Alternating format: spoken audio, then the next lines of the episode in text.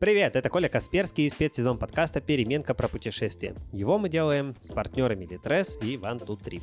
Это выпуск про то, почему нужно попутешествовать одному. И погнали!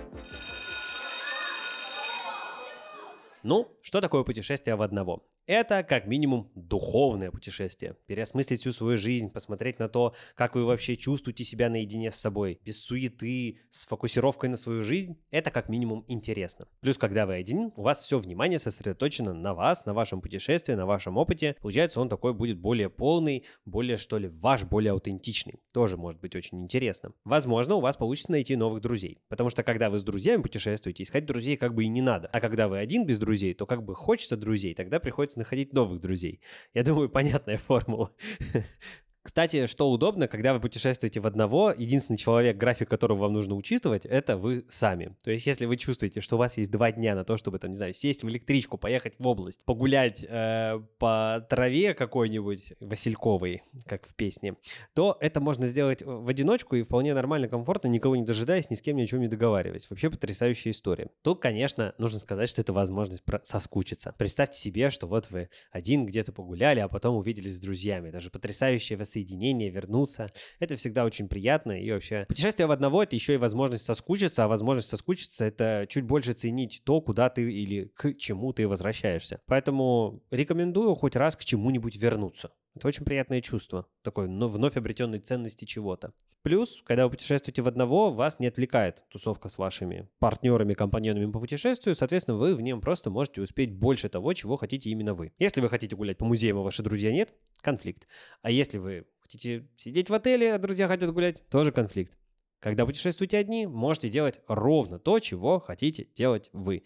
Читать книжки, просто смотреть на красивую гору, стоя на одном месте, гулять по полям, трогать водичку руками сколько вам нужно. В общем, вы предоставлены полностью сами себе, все пройдет ровно так, как вы этого захотите. Ну и вообще, я всегда говорил, что надо куда-то выбираться, да, вот всем своим ученикам рекомендую 16 лет сваливать из дома, переезжать в другие города, потому что самостоятельная жизнь – это великая вещь. Помимо того, что это чуть-чуть трудно, такая ответственность, еще что-то, это и большая свобода, и большие перспективы. Поэтому путешествие в одного может стать таким толчком к самостоятельности, к ответственности, то есть чуть больше самости появится в вашей жизни. Ну и, конечно, это про смелость, да, когда вы самостоятельно построили себе план, куда-то отправились, может быть, не совсем до конца зная, что там будет, это очень интересно. Могу рассказать свой опыт такого самостоятельного путешествия. Однажды возвращался домой вечером после прогулки с друзьями, уже 10 вечера, и как-то так я почувствовал, что я не хочу домой, что я пошел дальше мимо своего дома, прошел 30 километров сквозь всю Москву, дошел до Ленинградского